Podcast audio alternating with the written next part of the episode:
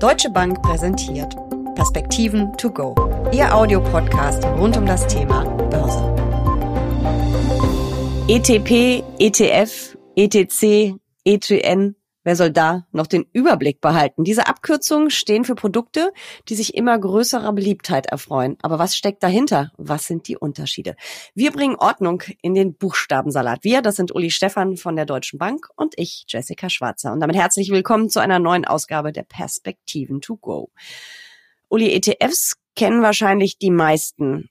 Aber was steckt dahinter? Erklär's uns nochmal. Ein ETF ist ein Exchange Traded Fund, also ein Fonds, der an der Börse äh, gehandelt wird. Diese Instrumente sind in der Regel passiv. Also man legt einmal einen Korb an Investments äh, fest. Im äh, Bereich der ETFs sind das in der Regel Aktien. Man kann die aber auch strukturieren heute oder nach anderen Maßstäben äh, zusammensetzen und dann wird das einfach beibehalten und man kann in diesen Korb hinein investieren. Das in der Regel relativ preisgünstig und wie gesagt jeden Tag an der Börse diese Instrumente handeln. Es sind ja äh, eben nicht nur Aktienindizes, die da zugrunde liegen, es können auch Anleiheindizes sein und wie du schon gesagt hast, eben auch eine Mischung ist mittlerweile möglich. Ähm, Privatanleger setzen aber vor allem auf Aktien-ETFs und da ist die Auswahl ja wirklich sehr groß und es sind eben nicht nur die großen bekannten Indizes, wie jetzt der Weltaktienindex MSCI World, der amerikanische S&P 500, der Eurostox oder eben auch der DAX, es gibt auch unheimlich viel sehr Spezielles, also Branchen- und Themen-ETFs beispielsweise. Worauf muss ich da achten? Ja, ich muss mir eben genau angucken, äh, was denn die Idee dieses äh, Fonds ist. Ob er eben einen Index einfach abbildet oder ob er eine spezielle Struktur hat, ob er eine Absicherung mit drin hat, ob er hebelt oder nicht hebelt. Da gibt es mittlerweile die verschiedensten Möglichkeiten und deswegen muss man sich schon angucken, in was man denn da investiert und von welchen Bedingungen denn dann auch die entsprechenden Kursentwicklungen abhängig sind. Bei dem äh, Was ist ja auch ganz wichtig, was es denn eigentlich für ein Index ist, der dahinter steckt. Ähm, und vor allen Dingen bei diesen unbekannteren und weniger ähm, gängigen Indizes ist es ja manchmal auch mit der Risikostreuung nicht ganz so weit her ähm, ich habe mir, ist glaube ich ein Tierfutter-ETF, wo die größte Aktie fast 40 Prozent ausmacht und es sind sowieso nur ganz wenige drin. Also ich muss dann wahrscheinlich auch nochmal ganz genau hinschauen, wie weit es auch mit der Risikostreuung her ist und worein ich überhaupt wirklich investiere, oder? Ja, genau, das meinte ich, dass man eben genau mhm. guckt, äh, wie sind die entsprechenden Produkte strukturiert, was sind die ähm, Inhalte dort und äh, wovon ist meine Performance, äh, meine Rendite am Ende abhängig. Äh, es gibt Unternehmen am Markt, die äh, solche Indizes in Anführungsstrichen kreieren, auflegen, die dann entscheiden, was ist da drin und was ist nicht da drin. Und darauf können dann verschiedene Anbieter wiederum ihre ETFs auflegen aber wie gesagt, es lohnt sich da schon mittlerweile bei der Vielzahl auch an ETFs einen genaueren Blick hineinzuwerfen, was man denn da wirklich äh, kauft. Einige kaufen ja die großen Indizes mal aus taktischer äh, Natur, um einfach in den Markt zu gehen oder auch nicht. Also beispielsweise, wenn die Stimmung so schlecht ist wie im Moment und wenn die Anleger doch eher an der Seitenlinie stehen, dann könnte es den einen oder anderen geben, der sagt, ich gehe jetzt mal taktisch kurzfristig in den Markt hinein. Das wäre dann mit lauter Einzelinvestment sicherlich mhm. äh, zu teuer. Deswegen macht man das dann über ein äh, Future-Geschäft und Privatanleger wahrscheinlich am ehesten über, über ein ETF. Aber äh, auch da muss man dann sagen, was kaufe ich da genau und mhm. wovon bin ich abhängig und vor allen Dingen, wie lange will ich das tun? Kommen wir nochmal kurz zu den genannten Branchen- und Themen-ETFs zurück. Sowas würde ich doch dann wahrscheinlich eher als Beimischung oder kurzfristige Investition kaufen und nicht unbedingt als Kerninvestment, oder? Ja, wahrscheinlich ist das so. Also da gibt es natürlich ganz unterschiedliche Themen. Das haben wir ja spätestens in der Corona-Krise gelernt, äh, dass es einige Profiteure dort gegeben hat, äh, die dann auch sehr gehypt worden sind also deren Kurse dann sehr, sehr stark angestiegen sind. Viele sind mittlerweile auch wieder ein ganzes Stück zurückgefallen. Es gibt sicherlich andere Themen und Trends, die eine deutlich längere Halbwertszeit mhm. haben, wenn ich beispielsweise an Gesundheit denke, wenn ich an erneuerbare Energien denke, wenn ich an Digitalisierung. Exakt, Cybersecurity, all diese Dinge.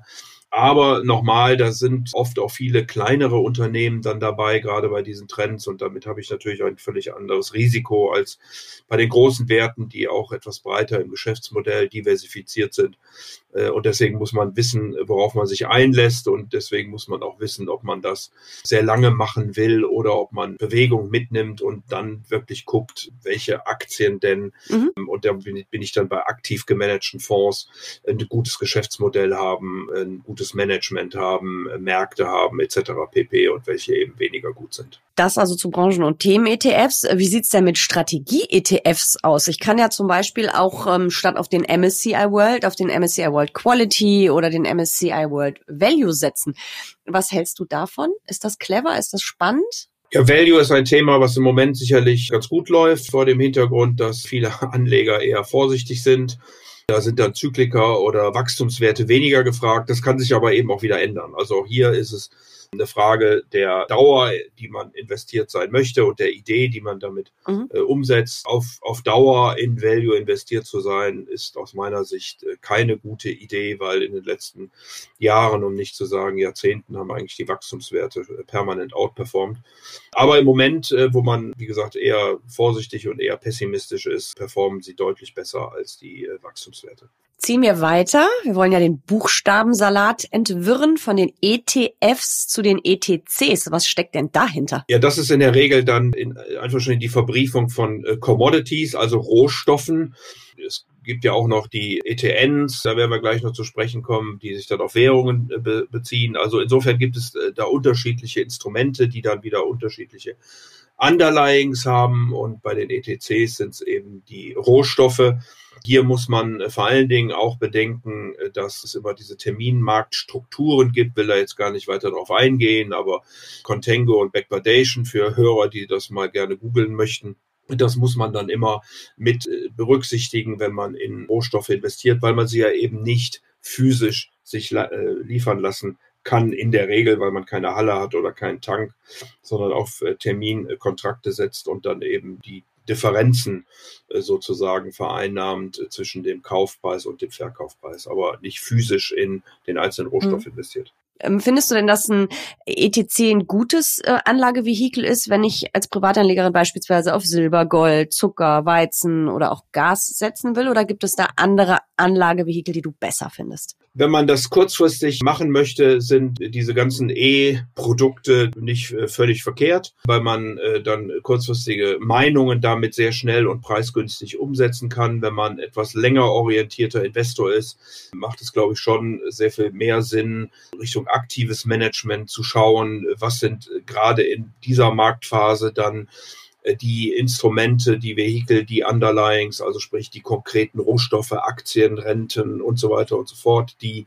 äh, gefragt sind beim Publikum. Und das ändert sich ja an den Märkten doch mitunter relativ schnell. Und deswegen sind, glaube ich, langfristig orientierte Anleger mit aktiv gemanagten Instrumenten besser aufgehoben. Ziehen wir weiter zu den ETNs. Du hast sie vorhin schon genannt. Damit werden Währungen ähm, abgebildet. Auch Kryptowährung. Ist das eine sinnvolle Idee, über einen ETN in Bitcoin und Co. zu investieren? Also ganz grundsätzlich ist man natürlich mit diesen E-Produkten immer etwas breiter diversifiziert und das macht äh, sicherlich schon mal einen gewissen Sinn. Denn selbst beim Kryptomarkt haben wir ja auch gesehen, dass in der jüngeren Vergangenheit einige sehr unterschiedlich gelaufen sind. Der Bitcoin beispielsweise ist doch durchaus unter Druck geraten. Ethereum ist dann besser gelaufen, was auf dieser Umstellung von Proof of Work und Proof of Stake äh, zusammenhängt. Aber äh, das zeigt eben, dass eine Diversifikation schon einen gewissen Sinn ergibt. Ob das dann immer noch sinnvoll ist, grundsätzlich in Kryptowährungen zu investieren, das muss, glaube ich, jeder für sich wissen. Das Risiko ist sicherlich sehr hoch, weil die Volatilitäten einfach bei Kryptowährungen mhm. doch sehr, sehr hoch sind. Aber beim Blick auf die Krypto-ETNs würdest du dann schon sagen, nicht die einzelne Kryptowährung, auf die ich auch damit setzen kann, wählen, sondern eher den Korb. Da gibt es, glaube ich, zwei oder drei ETFs, äh, wo man dann eben eine Mischung hat. Ja, das kommt auf das Risikoprofil am Ende an. Wenn man äh, alles auf eine Karte setzen will, dann kauft man eben den einen, die eine Kryptowährung. Wenn man ein bisschen sein Risiko diversifizieren möchte, dann setzt man da auf mehrere Instrumente.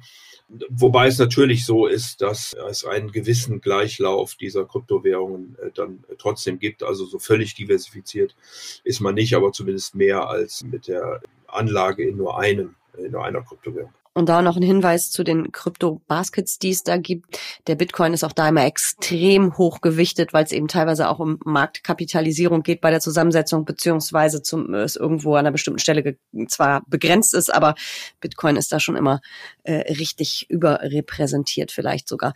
Ähm, wir haben noch ein E, ETPs. Was ist das? Das ist der Dachbegriff äh, für diese ganzen E's, nämlich äh, Exchange Traded Products.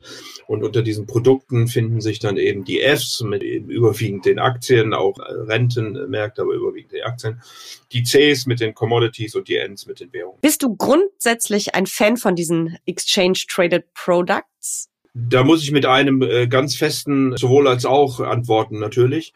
Wie ich das vorhin versucht habe zu sagen, ist ein kurzfristiges Investment äh, kann sinnvoll sein, wenn man eine bestimmte Meinung äh, umsetzen will und das auf eine kostengünstige Art und Weise. Wenn man langfristig investiert, würde ich eben nicht so sehr auf die E's setzen, sondern mehr auf die aktiv gemanagten Fonds, weil ich dann gewisse Markttrends, die sich ändern und die sich immer wieder neu ergeben, dann äh, besser abbilden kann und darauf reagieren kann als mit ETFs, wo ich also immer sehr nah oder E-Produkten, wo ich dann immer sehr nah am Markt dran sein muss und eben selbst entscheiden muss, ob gerade Silber oder Gold oder Kupfer oder Dollar oder Yen oder Value-Aktien oder Growth-Aktien oder international oder weiß denn der Teufel, was damit äh, verbrieft ist, äh, dann am Ende besser läuft als etwas anderes. Aber wir sehen trotzdem, dass viele, viele Privatanleger, gerade Anfänger auch, wie man in neuen Studien auch sieht, sehr große Fans davon sind und das als Einstiegsprodukt wählen. Wahrscheinlich eben auch, weil es so einfach zu verstehen ist, auf den ersten Blick zumindest.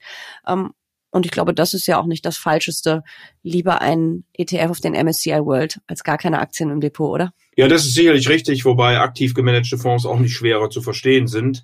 Ich glaube, dass das auch daran liegt, dass es natürlich immer wieder Stimmen gibt, die vor allen Dingen auf den Preisvorteil hinweisen. Der ist ja auch unbenommen, das ist tatsächlich so. Nur ist der Preis natürlich nicht alles. Die Renditeaussichten gehören ja auch noch mit dazu. Und nochmal langfristig sind dann, glaube ich, die aktiv gemanagten Fonds eher im Vorteil. Vielen Dank für dieses Entwirren des Buchstabensalats und wir hören uns dann demnächst wieder. Dankeschön. Aber natürlich gern.